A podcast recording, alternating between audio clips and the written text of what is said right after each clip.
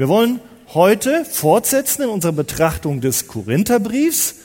Ihr dürft gerne mit mir aufstehen, denn ich möchte das Wort Gottes mit uns lesen und wir haben ja die Sitte, dass wir auch das im Stehen ja, uns anhören. Im 1. Korinther Kapitel 7, Vers 32 geht es heute los und weiter. Und da heißt es, Paulus gibt hier Empfehlungen an damalige Gemeinde und an uns und er sagt, ich will aber, dass ihr ohne Sorge seid. Der Unverheiratete ist für die Sache des Herrn besorgt, wie er dem Herrn gefällt. Der Verheiratete aber sorgt für die Dinge der Welt, wie er der Frau gefällt. Und so ist er geteilt. Es ist ein Unterschied zwischen der Ehefrau und der Jungfrau. Die Unverheiratete ist besorgt um die Sache des Herrn, dass sie heilig sei, sowohl am Leib als auch am Geist. Die Verheiratete aber sorgt oder ist besorgt für die Dinge der Welt, wie sie dem Mann gefällt. Das sage ich aber zu eurem eigenen Nutzen, nicht um euch eine Schlinge um den Hals zu werfen, sondern um des Anstandes willen, damit ihr ohne Ablenkung beständig beim Herrn bleiben könnt. Wenn aber jemand meint, er handle unschicklich an seiner Jungfrau, wenn sie über die Jahre der Reife hinauskommt, wenn es denn so sein muss, der tue, was er will. Er sündigt nicht, sie mögen heiraten. Wenn aber einer im Herzen feststeht und keine Not hat, sondern Vollmacht, nach seinem eigenen Willen zu handeln und in seinem eigenen Herzen beschlossen hat, seine Jungfrau zu bewahren, der handelt recht. Also, Wer verheiratet, handelt recht, wer aber nicht verheiratet, handelt besser. Eine Frau ist durch das Gesetz gebunden, solange ihr Mann lebt. Wenn aber ihr Mann entschlafen ist, so ist sie frei, sich zu verheiraten, mit wem sie will. Doch nur im Herrn muss es geschehen. Glückseliger ist sie aber nach meinem Urteil, wenn sie so bleibt. Ich denke aber, dass auch ich den Geist Gottes habe. Amen. Soweit der Bibeltext für heute. Ja, und sind schon ganz gespannt, was will der Herr uns heute, mir persönlich, durch diesen Text sagen? Was steht da alles drin? Und ihr wisst, wir betrachten miteinander den Korintherbrief. Wir sind im Kapitel 7 angekommen. Da haben wir schon zwei Predigten drüber gehört. Und in der korinthischen Gemeinde gab es viele Probleme, da gab es viel Streit, auch viel Unsicherheit auch über die Frage, wie gehen wir mit Ehe um oder Ehelosigkeit. Und ganz wichtig, und das ist ein Hintergrund auch ja, dieser Erklärungen von Paulus, da gab es doch eine Fraktion in der Gemeinde, die sagte, man muss unbedingt heiraten. Die Ehe ist das einzig wahre und die einzig wahre von Gott gewollte Lebensform. Andere wiederum, die stritten dagegen und sagten, nein, die Askese, die Zurückhaltung, nicht verheiratet zu sein, das ist doch eigentlich ein Gott wohlgefälliges Leben. Und aus dieser Einschätzung hatten sie ein Gebot gemacht und hatten die Heirat verboten, sagten, das wäre Sünde. Was sagt Paulus dazu? Wir haben gehört, und ich wiederhole es für die, die heute vielleicht zum ersten Mal da sind, Paulus sagte, für die bereits Verheirateten gilt, sie sollen selbstverständlich in ihrer Ehe bleiben. Haben wir gelesen, Vers 27. Aber für die Unverheirateten, da gibt es jetzt kein festes Gebot, du musst in die eine oder in die andere Richtung heiraten oder nicht. Da haben wir gelernt, heiraten ist möglich, es ist gut, es entspricht der biblischen Schöpfungsordnung, aber es ist nur eine Alternative, die nicht immer nach dem Rat des Paulus die bessere sein muss nämlich auch unverheiratet sein, ist gut und hat Vorteile. Da könnt ihr euch gerne den Kanzeldienst mitnehmen. Da haben wir nämlich am letzten Sonntag einiges zugehört. Da hat Paulus schon begonnen, diese Vorzüge aufzuzählen, warum es gut ist, in bestimmten Situationen auch nicht zu heiraten. Und er erwähnt, da gibt es zurzeit eine gegenwärtige Not in der Situation. Wir stehen unter Verfolgungsdruck. Das war damals so und heute kann es auch kommen und das ist schwieriger, wenn man verheiratet ist. Er sagt, wer heiratet, da ist nicht alle Sorge vorbei, sondern da kommt zu deinen eigenen Sünden auch die Sünden deiner Frau dazu. Der hat Bedrängnisse im Fleisch. Das auch bedenkt, ob ihr euch binden wollt. Und ganz wichtig haben wir letzten Mal gehört, wir leben doch für die Ewigkeit.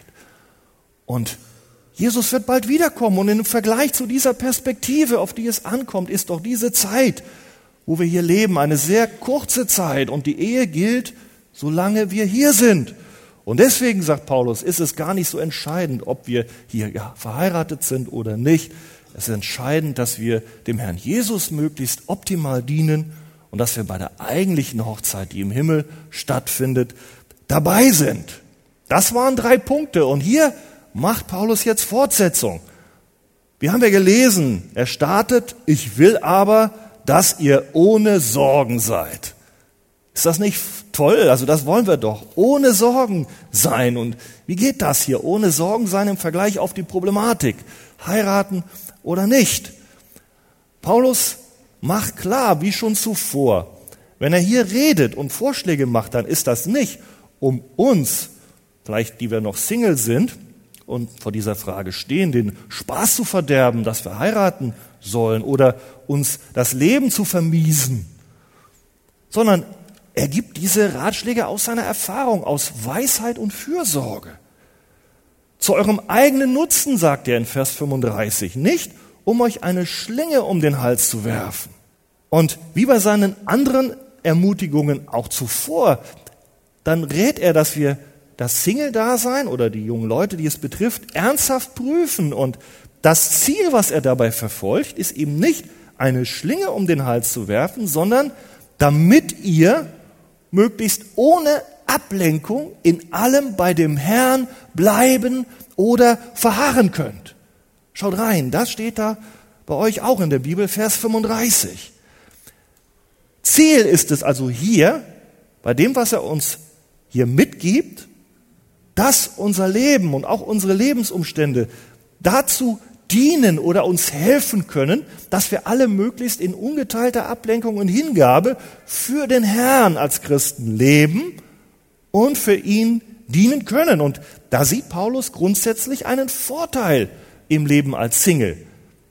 Das haben wir schon gehört und das erklärt er uns jetzt auch noch hier weiter in den Versen 32 bis 34.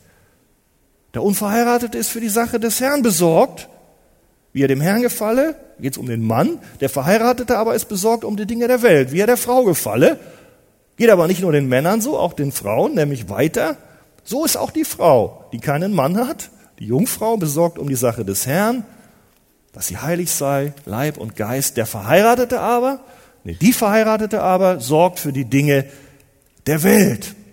Was meint der Apostel damit? Ja, Paulus sieht hier die besonderen Anforderungen, die damit verbunden sind und die Pflichten, wenn man eine Ehe eingeht.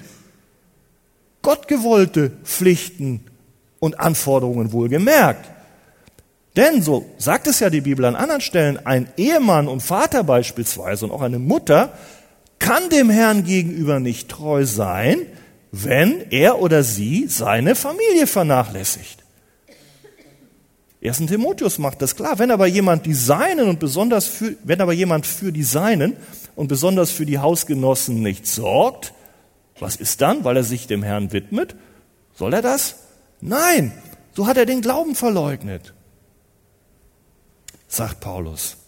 Das heißt, es ist normal, es ist richtig und wichtig, dass Eheleute füreinander da sind, dass sie sich gegenseitig umsorgen und vor allem ihre Sorge und Fürsorge in die Kinder investieren.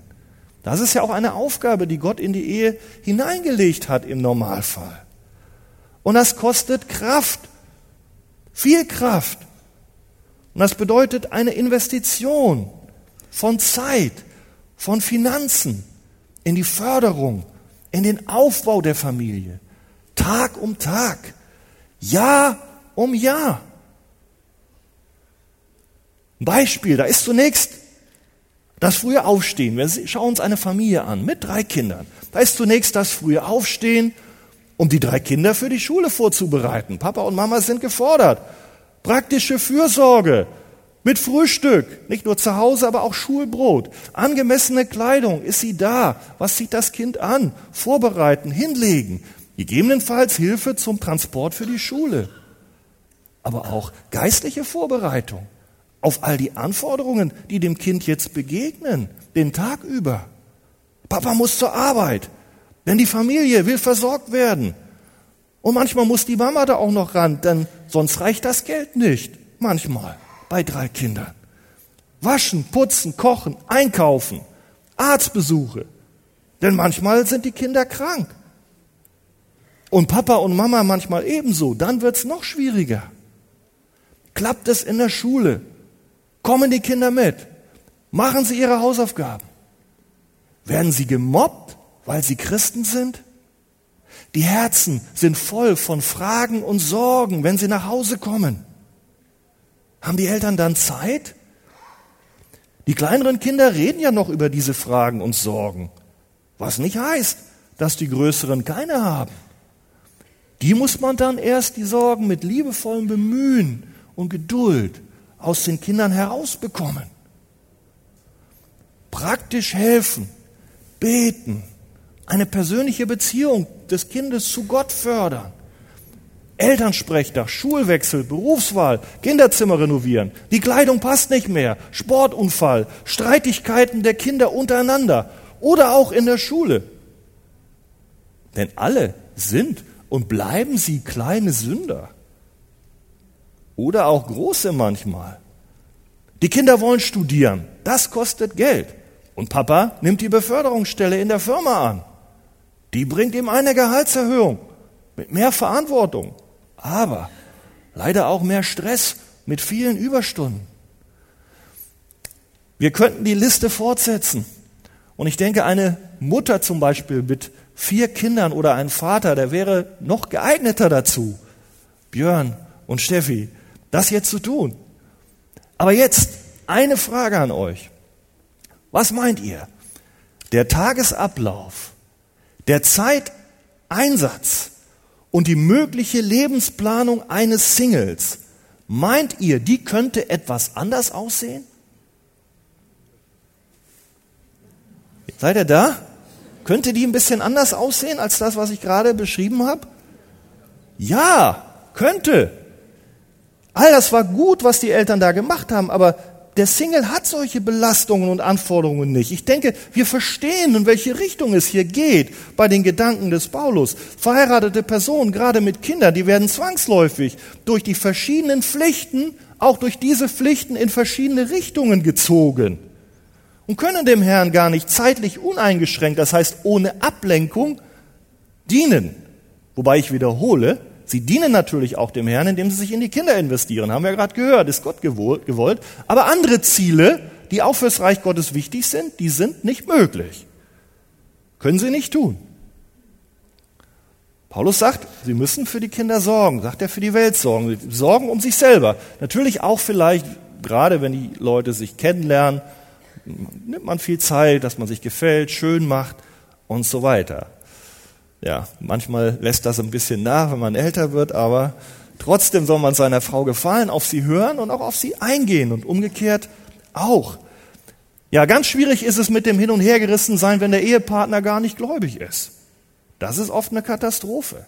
Zieht den Mann völlig weg vom Dienst für den Herrn. Ja, natürlich, wir dürfen beide Seiten sehen. Eine Ehe mit Kindern bereichert das geistliche Leben eines Christen. Und auch das ist eine gute Sache, weil du kannst dann gerade anderen Familien in vergleichbarer Situation dienen. Das darfst du tun. Es gibt auch unzählige Möglichkeiten für Jüngerschaft an der Familie selber, an den Kindern. Du bist als Vater ein Priester deiner Familie. Sehr wichtig. Aber wir verstehen auch, dass die Singles, weil sie eben die Verpflichtungen gegenüber der Familie nicht haben, sich einem anderen Dienst des Herrn in breiterer Weise und zeitintensiver uneingeschränkt hingeben können. Unter praktischen Gesichtspunkten, sowohl am Geist als auch am Leib, sind die Singles freier, sich aus den weltlichen Kämpfen und Dingen herauszuhalten, die ganz normal auf einen Vater, eine Mutter, einen Ehepartner zukommen. Und sie können die Zeit dafür nutzen, für die Nöte anderer zu sorgen. Außerhalb der Familie, in der Kirche, in der Welt. Beispiele, was ein Single tun kann, was gut ist, wo ein Verheirateter es auch tun kann, aber nicht so intensiv. Ich sehe Heidi. Heidi ist ein Segen für die Gemeinde. Wenn jemand Geburtstag hat, wenn jemand krank ist, Heidi schreibt ihm einen ermutigenden Brief. Heidi besucht Menschen kümmert sich um alleinstehende und bedürftige Personen. Das tun auch andere. Eine gute Sache. Gemeinschaft pflegen. Einladen die Außenstehenden nach Hause. Geistliche Begleitung und Seelsorge. Da gibt es Menschen, die viel Nöte haben. Das erfordert Zeit. Praktizieren von Jüngerschaft. Ein geistlich reifer Bruder mit einem Jüngeren. Soziale Beratung. Wir leben in einer Zeit des Chaos, wo viele Menschen ja finanziell überschuldet sind, auch Menschen, die in die Gemeinde kommen.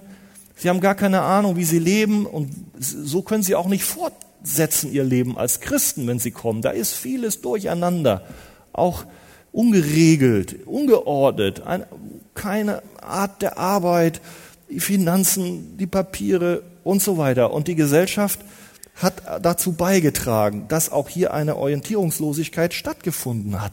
Auch die Menschen, viele auch in der Gemeinde hier dienen auch solchen Menschen. Da sind wir sehr dankbar für. Ja, andere Dinge. Man kann Arbeitszeit reduzieren, wenn man Single ist, um dann ehrenamtlich mehr dem Herrn zu dienen. Man kann auf Missionseinsätze gehen, die vielleicht auch mal zwei Wochen überschreiten, was einem Familienvater gar nicht möglich ist, wenn er die Kinder zu Hause hat und die Frau dann die drei, vier Kinder da alleine zu versorgen hat. Geht nicht. Ja, ihr selber könnt euch noch andere Dinge überlegen. Bedenkt das, sagt Paulus, wenn ihr euch bindet in einer Ehe, und ich weiß auch, wir haben ja alle eine Zeit zumindest gehabt, wo wir vielleicht auch schon Christen waren und noch nicht verheiratet, haben wir andere Möglichkeiten gehabt. Paulus sagt das, bedenkt das, ich sage nicht das, um euch eine Schlinge um den Hals zu legen, junge Leute, die ihr noch nicht verheiratet seid, euch mit der Frage, beschäftigt oder vielleicht auch ihr Älteren, die ihr nicht verheiratet seid oder ihr Verwitweten. Da kommen wir später noch zu. Ich sage das nicht als eine fixe Vorgabe, sagt Paulus, aber denkt darüber nach. Ich sage das, um euch gewisse Probleme und Schwierigkeiten zu ersparen, um euch auch einen, einen Weg aufzuzeigen, wie ihr auch möglichst frei für den Herrn wirken könnt. Ist das kalter Kaffee, was er hier sagt, der Paulus? überholt? Ehelosigkeit empfehlen in der heutigen Zeit? Bedeutet für Christen ja auch, auf gewisse Dinge zu verzichten. Wir haben das schon gelernt, dass die eheliche Gemeinschaft mit, mit sexueller Beziehung gehört ja in die Ehe. Darauf zu verzichten? Gibt es das sinnvoll? Nein, ich denke, auch heute ist es eine Herausforderung, dass wir uns das ewig gültige Wort Gottes ja, ins Herz fallen lassen. Und es mag auch Situationen geben, wo es wirklich für dich auch möglich sein kann oder überlegenswert sein kann, dass du sagst, wie kann ich oder ich möchte dem Herrn am besten dienen? Könnte ich dem Herrn in gleicher Weise nützlich sein, wenn ich mich verheirate, wie ich es jetzt bin oder wie ich vielleicht eine Berufung, eine Vision spüre? Oder würde das meine Nützlichkeit für ihn einschränken? Ihr könnt in den Hauskreisen einige Beispiele mal betrachten, wo ich da auch ein paar Beispiele genannt habe, wo Leute wirklich ganz alleine, nicht aus Zwang, John Stott ist ein Beispiel, aber aus, aus, aus bewusster Entscheidung sich hingegeben haben, alleine der Gemeinde zu dienen. Andere haben geheiratet, haben aber trotzdem sehr stark der Gemeinde gedient, aber teilweise mit Gewalt die Frau mitgeschleppt in all ihre Dienste was natürlich auch sehr, sehr anstrengend ist. Da, da haben sich vielleicht diese Sachen nicht genug beieinander gehalten. Das muss man alles überlegen. Paulus möchte den Betroffenen bei der Klärung von Streitfragen helfen, keine Schlinge um den Hals legen. Darum seine Ratschläge. Jetzt gucken wir weiter, Vers 36 bis 38. Er macht Fortsetzung und wendet jetzt das auf zwei konkrete Fallkonstellationen an. Da heißt es, ihr könnt mal reinschauen, wenn aber jemand meint, er handle unschicklich an seiner Jungfrau, wenn sie über die Jahre der Reife hinauskommt, wenn es denn so sein muss, der tue, was er will, sie mögen heiraten. Ja, Das ist eine Frage. Wer ist damit gemeint, wenn es heißt hier, wer aber meint, er handle unschicklich an seiner Jungfrau? Ist es der Verlobte? Ist es der Bräutigam? Ist es der Freund? Das liegt auf den ersten Blick nahe, aber äh, ich mag nicht versäumen zu erwähnen, die, die Kirche hat das klassischerweise anders verstanden.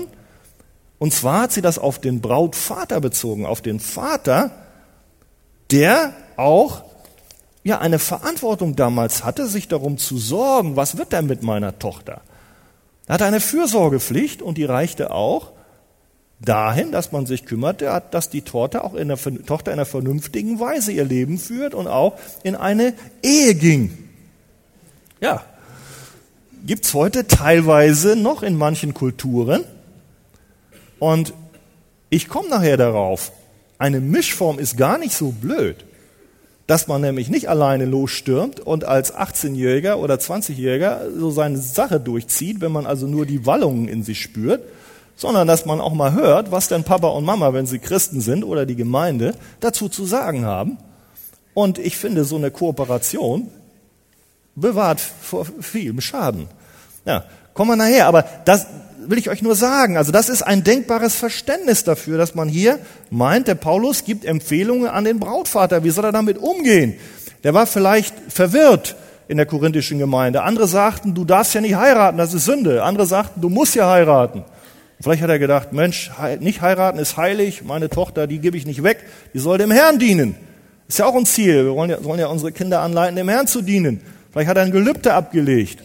Und jetzt hört er Paulus sagt, nee, du bist frei. Das gibt nicht ein festes Gebot. Was macht er damit? Ja, werden wir sehen. Andere sagen, und ich denke, das ist etwas, wo wir dann doch im Ergebnis, ihr könnt das in Hauskreisen, wenn ihr wollt, detaillierter besprechen, die sagen, nein, das ist doch hier der Freund oder der Bräutigam gemeint, denn seine Jungfrau, also das ist nicht etwas, wie man den Vater, die Vater-Tochter-Bezeichnung äh, in der Bibel findet, seine Jungfrau. Das, nein, wichtig ist, und darum geht es Paulus. Er erklärt ja hier gerade Leuten, die vor der Frage stehen, wie gehe ich um mit meinen Gefühlen, wie gehe ich um mit meiner Zukunft, wie gehe ich um mit meiner Entscheidungssituation, heiraten oder nicht. Und da hat er sich die ganze Zeit ja mit solchen Partnern beschäftigt und darum glaube ich, spricht vieles dafür, auch hier diesen Fall, da geht es darum, um einen jungen Mann. Ja, der junge Mann spürt irgendwas. Vers 36 ist die erste Fallkonstellation. Was spürt der junge Mann? Der junge Mann möchte heiraten. Der junge Mann hat ein Brennen in seinem Herzen. Vielleicht habt ihr gesehen, die Übersetzungen sind manchmal ein bisschen unterschiedlich muss, möchte ich auch mal erwähnen, ihr wisst, die Bibel ist im Original in Griechisch geschrieben. Und manchmal, also in ganz wenigen Stellen ist es ein bisschen schwierig. Da findet man unterschiedliche Übersetzungsvarianten. Und wenn ihr eine Elberfelder habt oder eine Luther, steht das, diese Stelle ein bisschen anders übersetzt wie bei der Schlachter. Nur so, damit ihr auch gerade die Neuer sind, damit ihr das mal versteht. Die Bibel ist eindeutig, aber wenn sie eben im Griechischen ist, mit einer anderen Sprache, habe ich manchmal verschiedene Variationsmöglichkeiten, wie ich das dann auch übersetze oder verstehe. So, gut. Also, nach meiner Auffassung geht es um die Frage, ob ein Mann seine ihm versprochene Jungfrau dann auch tatsächlich in die Ehe führen sollte und darf. Wo doch in der korinthischen Gemeinde behauptet wird, bei manchen, dass Heiraten nicht geistlich und Sünde sei. Die Antwort des Paulus ist eigentlich für beide Fallkonstellationen gültig, egal ob du dich als Vater fühlst der eine gewisse Verantwortung trägt, oder eben als künftiger Freund und Bräutigam. Paulus differenziert nach den Umständen des Falles. Vers 36. Da lese ich jetzt mal die Variante in der Elberfelder oder Luther. Wenn aber jemand meint, er handle ungeziemend an seiner Jungfrau oder Lebensgefährtin oder Verlobten, können wir heute sagen. Und zwar in dem Fall, wenn er in der Vollkraft steht oder wenn sein Verlangen stark ist. Und es muss so geschehen, also sein Verlangen ist stark, er steht praktisch unter Druck, kann nicht mehr warten. So tue er, was er will, er sündigt nicht, sie sollen heiraten. Punkt. Also Paulus gibt hier einem jungen Mann, dessen sexuelles Verlangen seiner Verlobten gegenüber stark ist und Überhand zu nehmen droht, schon den Ratschlag, du bist nicht unbedingt für Ehelosigkeit geeignet. geh schon in die Gemeindeberatung, aber sieh zu, dass du dann doch diesen Weg gehst und wenn die Zeit noch nicht reif ist, gewinne gewissen Abstand von deiner Freundin. Aber hier trifft es wohl den Fall, die waren beide reif für eine Ehe. Und insofern sollten die auch heiraten. Aber dann den Fall des Vers 37. Da sagt er, umgekehrt, wenn aber der Mann sein sexuelles Verlangen gut unter Kontrolle hat und eigentlich das nicht so ist, dass er das also anders, ja, kann er nicht leben, dann sollte er sich schon überlegen, ob er heiratet oder nicht. Schon überlegen, eine Ehe anzustreben, aus den Gründen, die Paulus ja schon erwähnt hat, haben wir alle schon heute und auch letzten Sonntag betrachtet, die Vorteile, die es hat, wenn man eben als Single da ist. Ein paar Nachteile, aber auch viele Vorteile. Da heißt es, wenn er überzeugt ist, im Herzen feststeht, Vers 37, und keine Not hat über seinen eigenen Willen, sondern Macht hat über seinen eigenen Willen, über sein sexuelles Verlangen, dann handelt der gut, der seine Jungfrau bewahrt oder sie nicht berührt. Die Kriterien sind also wichtig. Wenn du dich in der Situation befindest, sehen wir hier, einmal ist es seine eigene tiefe Überzeugung, wer im Herzen feststeht, in seinem eigenen. Ist nicht von anderen aufgezwungen, du darfst nicht heiraten, sondern du hast dich wirklich mit dem Wort Gottes auseinandergesetzt, der Heilige Geist hat zu dir gesprochen, hast auch eine Beratung gesucht, da komme ich noch drauf, aber du merkst, ja, ich möchte oder kann Single bleiben, ich sehe eine bestimmte Berufung in diese Richtung, eine Begabung, das ist der zweite Punkt. Du brennst nicht, dass du also plötzlich dann in Ehebruch fallen würdest oder in Unzucht. Dann überleg das, sagt Paulus. Dann ist es nicht zwingend oder auch nicht immer angeraten zu heiraten. Aber es bleibt deine freie Willensentscheidung. Das heißt 38 Vers, schaut mal rein, fasst das super zusammen. Wer seine Jungfrau heiratet, der handelt gut, steht da. Wer sie aber nicht heiratet, der handelt besser. Ja, das heißt, du hast also nicht die Wahl zwischen richtig und falsch, zwischen böse und gut, sondern nach Paulus zwischen gut und unter manchen Umständen, die ich beschrieben habe, noch besser. Das ist doch entspannt. Ist doch schön. Ja? Okay, also ich denke, wir nehmen das alle mit Freunden auf, auch wenn wir schon verheiratet sind. Gottes Wort, ja, baut auf, aber red auch vielleicht gerade zu denjenigen, die sich noch in solchen Entscheidungs- oder auch Spannungssituationen befinden. Wie gehen sie damit um? Und das betrifft nicht nur junge Leute, sondern auch eine Witwe oder einen Witwer. Und das behandelt Paulus jetzt in den nächsten beiden Versen, nämlich das kam wahrscheinlich in der korinthischen Gemeinde auch vor. Und da gab es dann auch Fragen und Streitereien. Darf die Witwe nochmal heiraten? Ja, 39 lesen wir, Klar, die Frau ist durch das Gesetz gebunden, solange ihr Mann lebt. Ganz wichtig. Wenn aber ihr Mann entschlafen ist, so ist sie frei, sich zu verheiraten, mit wem sie will. Und so weiter, komme ich zu. Paulus stellt also fest, was er auch schon vorher gesagt hatte, Kapitel 7. Er betont, wie lang eine Ehe ist. Und wie lang ist eine Ehe, wenn sie den biblischen Geboten folgt? Lebenslang. Ja, nicht ewig, aber doch bis ans Ende des Lebens einer der Partner. Und dann stellt sich natürlich dann für den Partner, der ist in der Herrlichkeit, wenn er gläubig ist, aber dann für den anderen Partner die Situation, wie gehe ich damit um?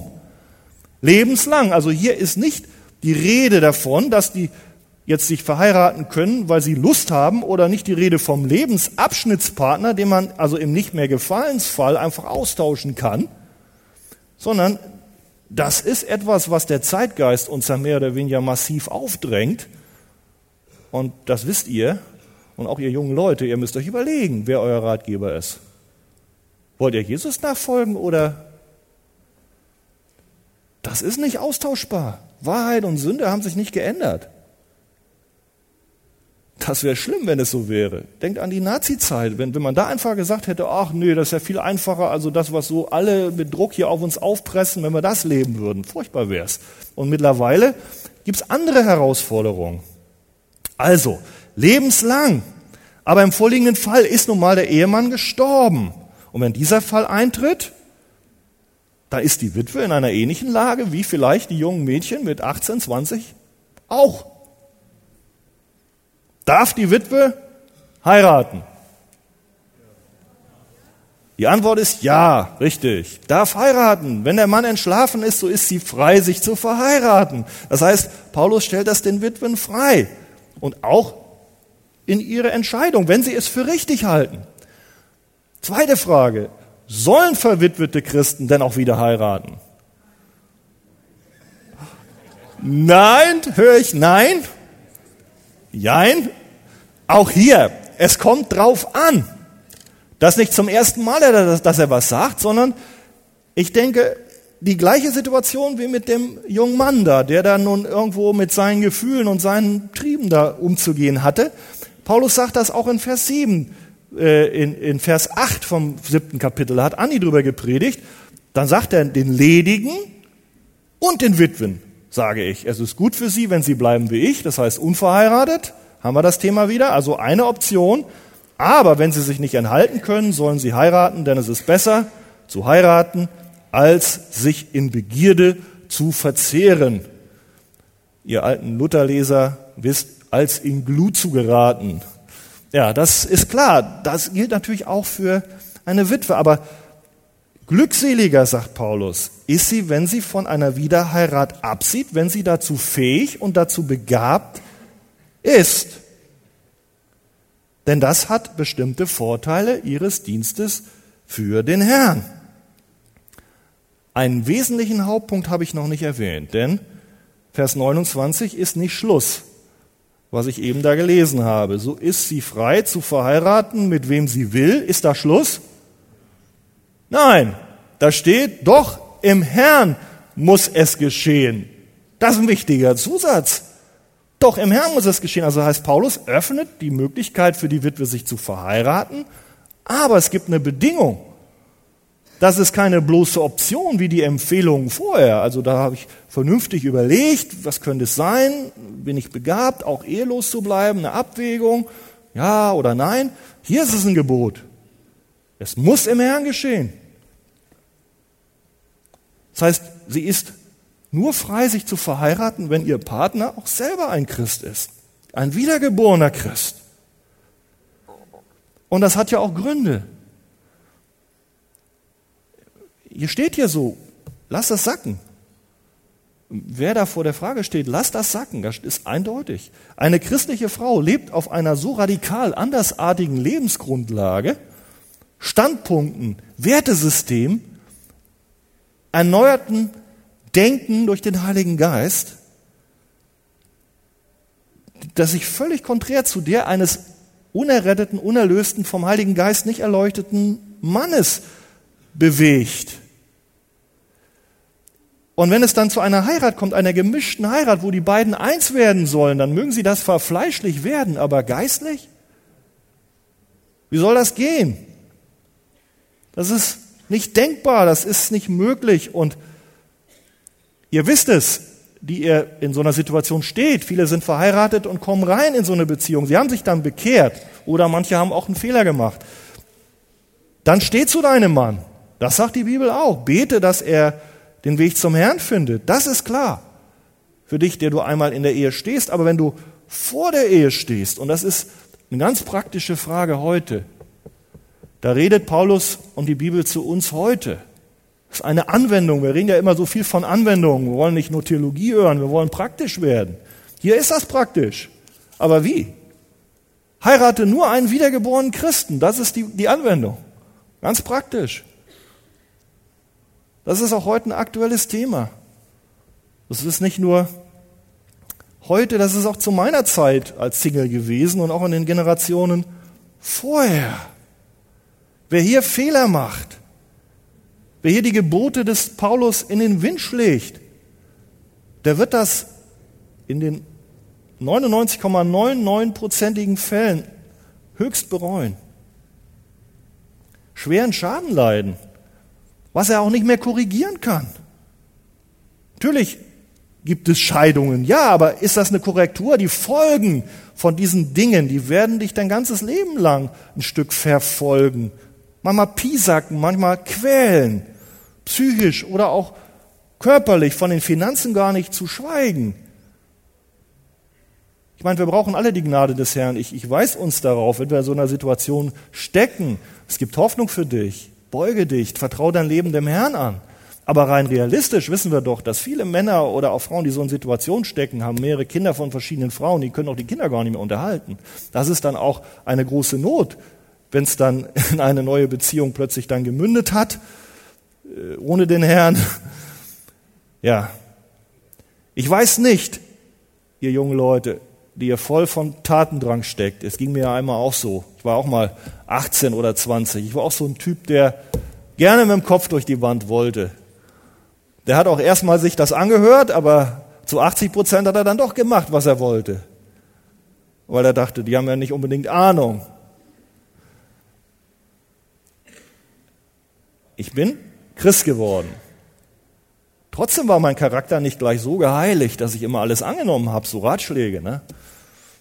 Ja, hatte einen guten Freund, der hieß Christian, hat mir manche Dinge gesagt. Ich habe gesagt ja und habe doch es manchmal nicht gemacht. Bumm, bin ich gegen die Wand gelaufen. Aber ein Ratschlag von Christian, den habe ich befolgt und das habe ich bis heute nicht bereut. Christian hat immer gesagt, also da, der, natürlich als Student, dann denkt man auch, na, man ist Christ, man ist ein junger Mann. Wir überlegten dann auch, wird es mal sein, wenn wir mal heiraten. Mir war klar, es soll eine Christin sein, ganz wichtig. Und natürlich in so Studentenkreisen kommt dann auch mal jemand. Und war auch mal jemand da. Nicht, dass ich mit ihr befreundet war, aber die war äußerlich sehr hübsch. Und Christian sagte, du, da guck mal genauer hin. Die kommt zwar, aber die ist nicht richtig wiedergeboren. Kommt zwar hierher, lass die Finger von. Das habe ich natürlich dann auch in dem Falle beherzigt, zum Glück. Zum Glück. War es nicht zum Glück? Wo ist meine Norma? ja, also ich sag euch das, ihr jungen Leute. Gott kommt nicht zu spät. Wenn ihr Gottes Wort befolgt, da kann euch doch nichts Besseres passieren. Hat mir das geschadet? Nein, Gott hat doch was Besseres bestimmt, auch zu seinem Zeitpunkt. Und Gott weiß auch, wenn du selber in der Lage bist, jetzt sagen wir mal, aktiv zu sein, du bist ein Mann geworden, du merkst das, heißt ja noch lange nicht, dass du äh, für eine Ehe richtig vorbereitet bist. Gott hat auch einen, einen gesamten Lebensplan mit dir. Und das ist wichtig, dass du das auch verstehst. Nicht nur Gefühlswallungen da sein oder, oder fähig sein, sondern du hast auch Verantwortung. Und es ist nicht gut, wenn du jetzt also deswegen heiratest in einem Zeitpunkt, wo du also nur denkst, Mann, ich bin verliebt, mir brennt's, ich bin in der Lage dazu, irgendwie ja mit einer Freundin was zu machen, oder ich bin einsam und die will ich überwinden und deswegen schwupps rein in die Ehe. Das ist nicht gut, ja? Weiß nicht, wie ich euch das beibringe. Es gab ein anderes Mädchen bei uns in der Studentengruppe, da habe ich mich bekehrt in Bielefeld. Da haben wir, mit ihr habe ich zusammen gearbeitet. Wir haben in einer Uni einen Stand gehabt, da haben wir einen internationalen Büchertisch gehabt und haben da evangelisiert. Sie war eine Frau aus einem anderen Land. Wir haben zusammen Traktate verteilt, wir haben zusammen gesprochen. Neben uns waren andere Stände, Kommunisten, Spartakusbund. Ja, ich will es nicht in Detail machen, könnt ihr andermal hören. Aber dieses Mädchen hatte dann auch jemanden kennengelernt. Die hat auch wünschte das. Und dann kam auch jemand. Der kam, war nicht in der Gemeinde, aber der kam dann plötzlich auch in die Gemeinde, weil er sie ja mochte. Ja, kam er mit. Dann haben wir ihr gesagt, du, nenn den Namen nicht, doch Frieda. Ich sag, warte ein bisschen, pass auf. Ja, pass auf, prüf das doch erst, ob der richtig gläubig ist, sonst, sonst ist es nicht gut. Aber oh, Frieda war verliebt. Und endlich war jemand da, der liebte sie, der interessierte sich für sie und dann merkte sie, Mann, da den kriege ich auch in die Ehe dann. Nein, die liebt auch einen Herrn. Aber plötzlich, wie nennt man das, hier Tunnelblick, da war nichts mehr zu machen. Und ja, der Christian und ich, der andere Christian, mein Freund, wir konnten nichts machen. Sie hat den dann sich verlobt, geheiratet. Und wie es dann so war, das ging eine Zeit lang gut oder auch nicht. Ein Kind bekommen, zwei Kinder bekommen. Und nach drei, vier Jahren hat er sie sitzen lassen mit einem nicht fertigen Abschluss als Ausländerin in Deutschland, weil er eben nicht erneuert war von Jesus. Und die Folgen trägt sie natürlich durchs Leben hindurch. Also, der du ein gläubige Christin bist, ein gläubiger Christ, wen darfst du heiraten? Einen Gläubigen. Das ist doch klar. Einen, der genauso danach lebt und handelt wie du. Und ich sag dir, selbst wenn du noch nicht so selber das so 100% gepackt hast, sage ich dir trotzdem, auch dann, pass auf und nimm keinen anderen, der Jesus nicht kennt. Alleine aus, aus, aus Weisheit.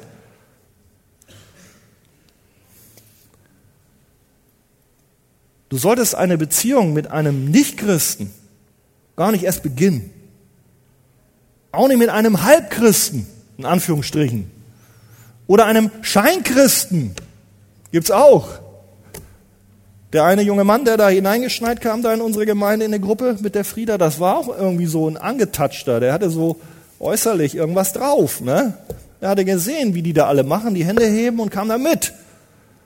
Und deswegen sage ich, es ist immer gut, immer gut, wenn wir selber ein Stück weit, wenn wir uns zurückziehen und erstmal abwarten, unabhängig von der Beziehung, kommt der andere zu Jesus. Wenn wir den immer dann zu einem Bruder, wenn es eine Schwester ist, du hast einen Freund und so weiter, der ist nicht klar, dann leite ihn weiter zu einem Bruder oder hier aus der Jugend in der Gemeinde und guck mal mit dem, dass der ihn so ein bisschen beackert und nicht, dass du die Vorstellung hast, na ja, okay, der kann sich ja bekehren, ich werde ihn jetzt erstmal ein bisschen reizen und vielleicht auch noch ein bisschen vom Evangelium erzählen und das Gesamtpaket ist dann nachher, wir kommen zusammen und wir heiraten und er wird Christ. Da kannst du böse auf die Nase fallen. Also ich sag's so, weil es vielleicht konkrete Fälle gibt. Also, das ist eine Botschaft und Anwendung für dich heute. Heirate einen Gläubigen. Des Weiteren, überschlage die Kosten, die mit der Ehe verbunden sind. Nimm dir Zeit, bevor du in die Ehe gehst. Handle nicht aus einer spontanen Gefühlssituation oder einem Verliebtsein hinaus, denn wir haben ja gelernt heute, und du weißt es vorher, die Ehe ist eine unverbrüchliche Beziehung für das ganze Leben, die bis zum irdischen Tod des Lebenspartners wähnt und dauert. Und auch damit, mit diesem Prinzip, das musst du verstehen. Damit musst du dich auseinandersetzen, bevor du jetzt anfängst, eine Freundschaft oder eine Verlobung zu machen, was dahinter steht. Verliebt sein heißt nicht, dass du diese Fähigkeit zur Gemeinschaft und, und Treue besitzt. Dass du dazu jetzt schon bereit bist. Oder vielleicht auch, dass du sie gerade mit dieser ausgeguckten Person eingehen solltest, weil du eigentlich, wenn du mal über die lange Sicht siehst, vielleicht auch manche Fragen hast. Aber diese Überprüfung solltest du nicht nur selber machen. Wir sehen ja hier, Paulus ist ja involviert. Der gibt Ratschläge. Und das sage ich uns allen, auch, auch Witwen, aber auch äh, Jüngeren. Es ist gut, wenn wir auch bei solchen Fragen uns Zeit nehmen, aber auch mal auf den Input anderer hören, geistlich reifer Schwestern bei Schwestern und Brüder oder auch von Gemeindeleitern. Das ist wichtig und hilfreich, dass wir eine Beratung in Anspruch nehmen. Und wir sind auch als Pastoren da auch in den Gesprächen, das noch zu, noch zu intensivieren. Eine rechtzeitige Beratung, bevor man in die Verlobung hinein stürmt oder in die Ehe sogar, sondern im Prozess der Entscheidungsfindung des Heranreifens. Verliebte Partner sind manchmal blind und müssen auf diese Gesamtheit hingewiesen werden. Nochmal, verliebt sein begründet keine Grundlage, keine alleinige angemessene Grundlage für eine Heirat. Und denkt dran, das Aufhören von Verliebtsein bietet auch kein Recht auf Scheidung. Deswegen ist Verliebtsein, also wenn du damit in die Ehe stolperst und das war's, das ist absoluter Müll. Es gibt hier viel Verwirrung und Sünde. Das Aufhören von Verliebtsein bietet der Person kein Recht auf Scheidung. Hier gibt es viel Verwirrung und Sünde in der heutigen Christenheit, was leider auch vor unserer Archegemeinde in manchen Fällen nicht Halt macht. Da sind wir gefordert als Pastoren, aber auch als gesamte Gemeinde, solchen Geschwistern zurechtzuhelfen, wenn sie in Nöte gekommen sind in ihrer Ehebeziehung. Aber die Not ist nicht zu sagen, ich habe mich vertan, also der war falsch und der Herr zeigt mir jetzt, ich soll mich trennen und einen neuen nehmen. Das nicht. Wir haben die Frage gehört, könnte ich dem Herrn in gleicher Weise nützlich sein, wenn ich mich verheirate? Oder würde dies in unvermeidbarer Weise meine Nützlichkeit für ihn einschränken. Das ist eine Herausforderung, das auch mit in die Prüfung und, und Ehevorbereitung und Beratung hineinzunehmen. Ist überhaupt die Ehe für mich der Weg, der der bessere ist? Das sollten wir prüfen, du persönlich, aber auch wir, wenn wir mit dir zusammen darüber sprechen. Das ist etwas, wo uns der Predigtext Paulus hier heute herausfordert. Und heutzutage fehlt es, wenn man nur die Ehe als die einzige Lebensform glorifiziert, gerade in christlichen Kreisen. Ich denke, wenn es dir bei dir so ist, dass du die Ehe wählst, dann ist es lebenslang. Und Sexualität gehört nur in die Ehe. Aber ich möchte dir viel Gnade und Segen wünschen und uns allen, wenn wir jetzt auch vielleicht gerade eine Gebetszeit nehmen um für Menschen zu beten, die in solch einer Entscheidungssituation stehen, in solch einer Konfliktsituation, dass der Herr ihnen Gnade und Weisheit gibt, dass sie da keinen Fehler machen. Und dass wir vielleicht auch beten im Rahmen der jetzigen Lobpreiszeit für uns als Gemeinde, dass es uns gelingen möge, doch in rechter Weise, in liebevoller Weise Hilfestellung zu leisten. Nicht als Menschen, die eine Schlinge um den Hals legen, sondern als Freunde und Menschen, die euch dienen. Amen.